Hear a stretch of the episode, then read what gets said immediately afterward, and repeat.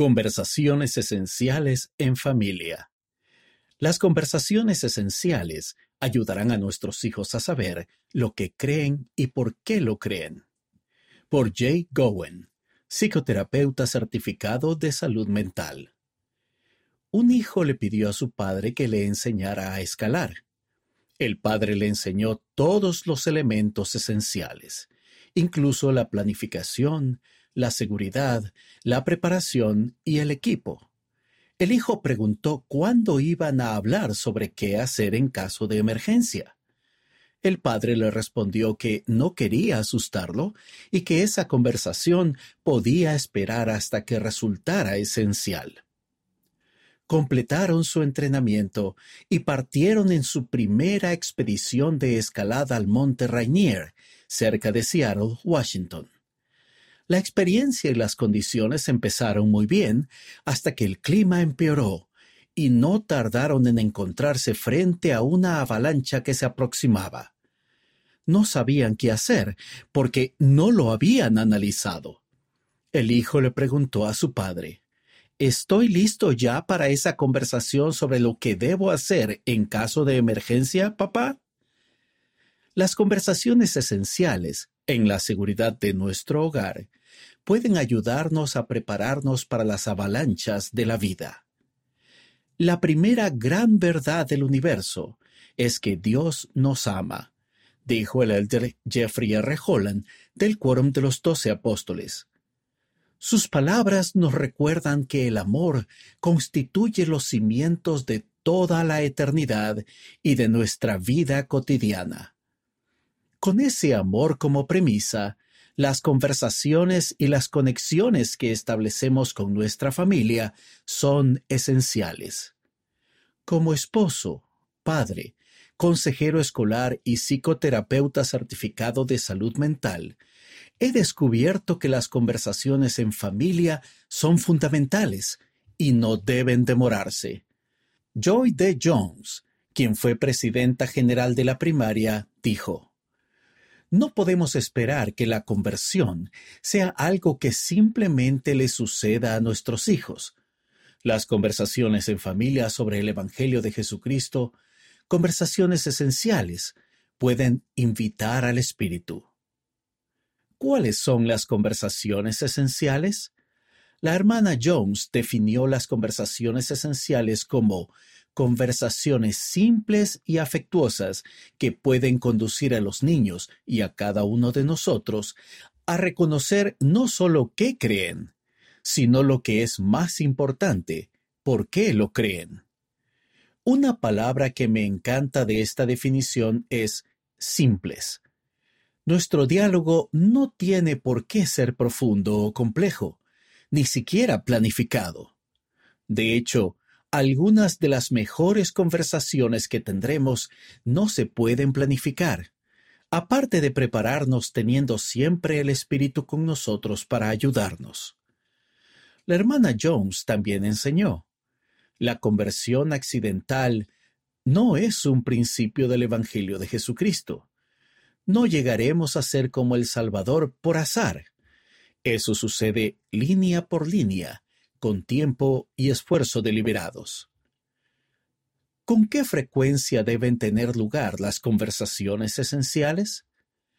Debemos hablar con nuestros hijos a diario.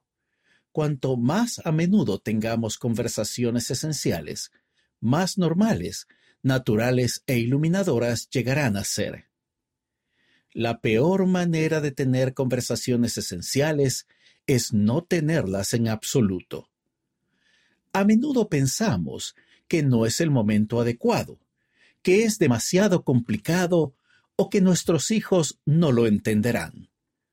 No queremos ofender ni decir algo incorrecto, ni hacer que alguien se sienta incómodo. Sin embargo, tratar de tener al menos una conversación es mejor que no decir nada. ¿Cómo podemos tener conversaciones esenciales con nuestros hijos? La sencilla receta que he descubierto para tener conversaciones esenciales consiste en amar, escuchar y cambiar.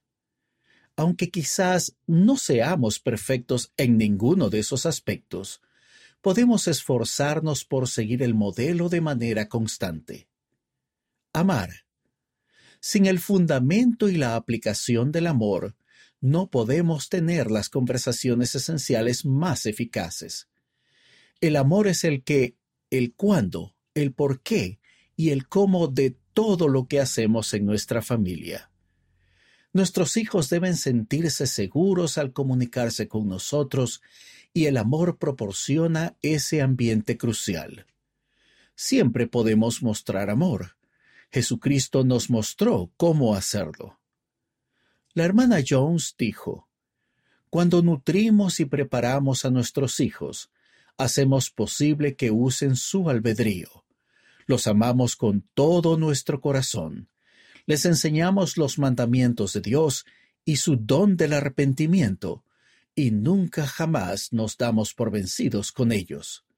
Después de todo, ¿no actúa así el Señor con cada uno de nosotros? Escuchar por medio de mis propios errores, he aprendido que escuchar de manera activa es una parte vital de toda conversación esencial. El escuchar debe ser lo primero que se haga y con el doble de frecuencia. Jesucristo es el mejor ejemplo de cómo tener conversaciones esenciales y escuchar activamente. En Juan 8, aprendemos que cuando los fariseos le llevaron a la mujer sorprendida en adulterio, las primeras cosas que él le dijo a la mujer fueron preguntas. ¿Dónde están los que te acusaban? ¿Ninguno te ha condenado? Para ayudar a que el aprendizaje esencial tuviera lugar, él hizo preguntas y escuchó antes de enseñar. Cambiar. Una vez que hemos amado y escuchado, y nos hemos comunicado, ¿qué debemos hacer? Necesitamos arrepentirnos, enseñar, escuchar más, servir, disculparnos o perdonar. Las conversaciones esenciales deben darnos la oportunidad de cambiar. Esperamos que siempre nos esforcemos por ser, como dijo el presidente Russell M. Nelson, un poco mejor cada día. ¿Cómo podemos tener conversaciones esenciales más frecuentes?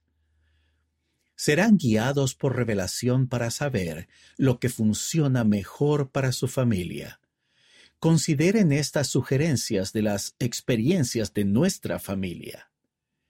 Estudio de las Escrituras en familia. Cuando pregunté a nuestros hijos qué es lo que más los ayuda a tener conversaciones sobre el Evangelio, dijeron que estudiar juntos cada noche las escrituras utilizando Ven, sígueme.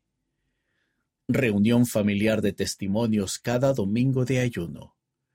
Por lo general, no es una reunión formal de testimonios, sino un tiempo para que cada persona de nuestra familia comparta sentimientos, creencias, dificultades y éxitos. Mi esposa y yo siempre nos esforzamos por testificar de Jesucristo. Esta reunión se ha convertido en una de las experiencias más impactantes en nuestro hogar. Cena familiar.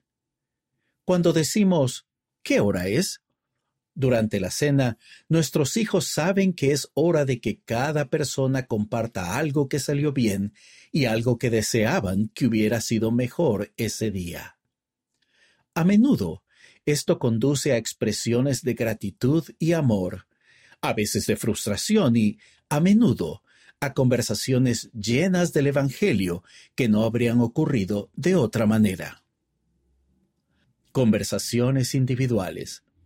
Atesoro el tiempo que dedico cada mes, el domingo de ayuno, a sentarme con cada uno de mis hijos individualmente, a orar por ellos por su nombre, a mirarlos a los ojos y a hacerles preguntas. Trato de escuchar y conectarme con sus sentimientos y necesidades. Al principio, quizás les resultó raro, pero ahora lo extrañan si no lo hacemos. Espero que sepan que el tiempo que paso con ellos es más importante que cualquier otra cosa y que quiero tener conversaciones esenciales con ellos a diario. Evaluaciones de metas. Creamos metas personales, de matrimonio y familiares cada mes de enero. Luego, cada mes, analizamos nuestro crecimiento y progreso en esas metas durante el tiempo de estudio de las escrituras o una lección de la noche de hogar. Esto conduce a conversaciones esenciales. Colaboración del matrimonio o de los padres. Cada domingo por la noche, cuando mi esposa y yo repasamos nuestro calendario semanal, también nos preguntamos mutuamente cómo nos sentimos, con qué estamos teniendo dificultades o con qué necesitamos ayuda. Tenemos conversaciones esenciales sobre nuestro matrimonio y cada uno de nuestros hijos, y lo que debemos hacer para seguir inculcando el Evangelio de Jesucristo en cada uno de nuestros corazones. Mi esposa sabe escuchar mucho mejor que yo y también sabe ayudar mucho mejor a mantenernos equilibrados y centrados en la senda de los convenios. Aprendo mucho de ella y soy muy bendecido porque me haya escogido para la eternidad.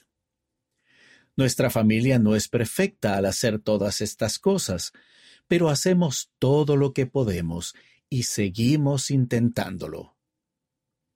Prepárense antes de que llegue la avalancha. No esperen hasta que las avalanchas de la vida amenacen su matrimonio, sus hijos u otras relaciones. No se trata de si amenazarán, sino de cuándo amenazarán. La mejor forma en que el Evangelio y otras conversaciones esenciales nos preparan es cuando suceden de manera deliberada y frecuente. Estar junto con mi esposa, mis hijos y mi familia por la eternidad es mi mayor meta y el propósito de todo lo que hago, incluida cada conversación esencial. Cometo errores, como todos nosotros pero el poder de Jesucristo y el arrepentimiento me elevan. El Salvador ha prometido fortalecernos mediante su poder y el fulgor perfecto de esperanza que nos da por medio de su expiación. No tenemos que ser perfectos, pero sí debemos esforzarnos por mejorar. Cada uno de nosotros tiene ese poder a su alcance. No fracasarán. El éxito siempre está en el esfuerzo. El presidente Nelson prometió, si eligen dejar que Dios prevalezca en sus vidas, experimentarán por ustedes mismos que nuestro Dios es un Dios de milagros. Eso puede incluir dejar que Dios prevalezca en nuestras conversaciones esenciales.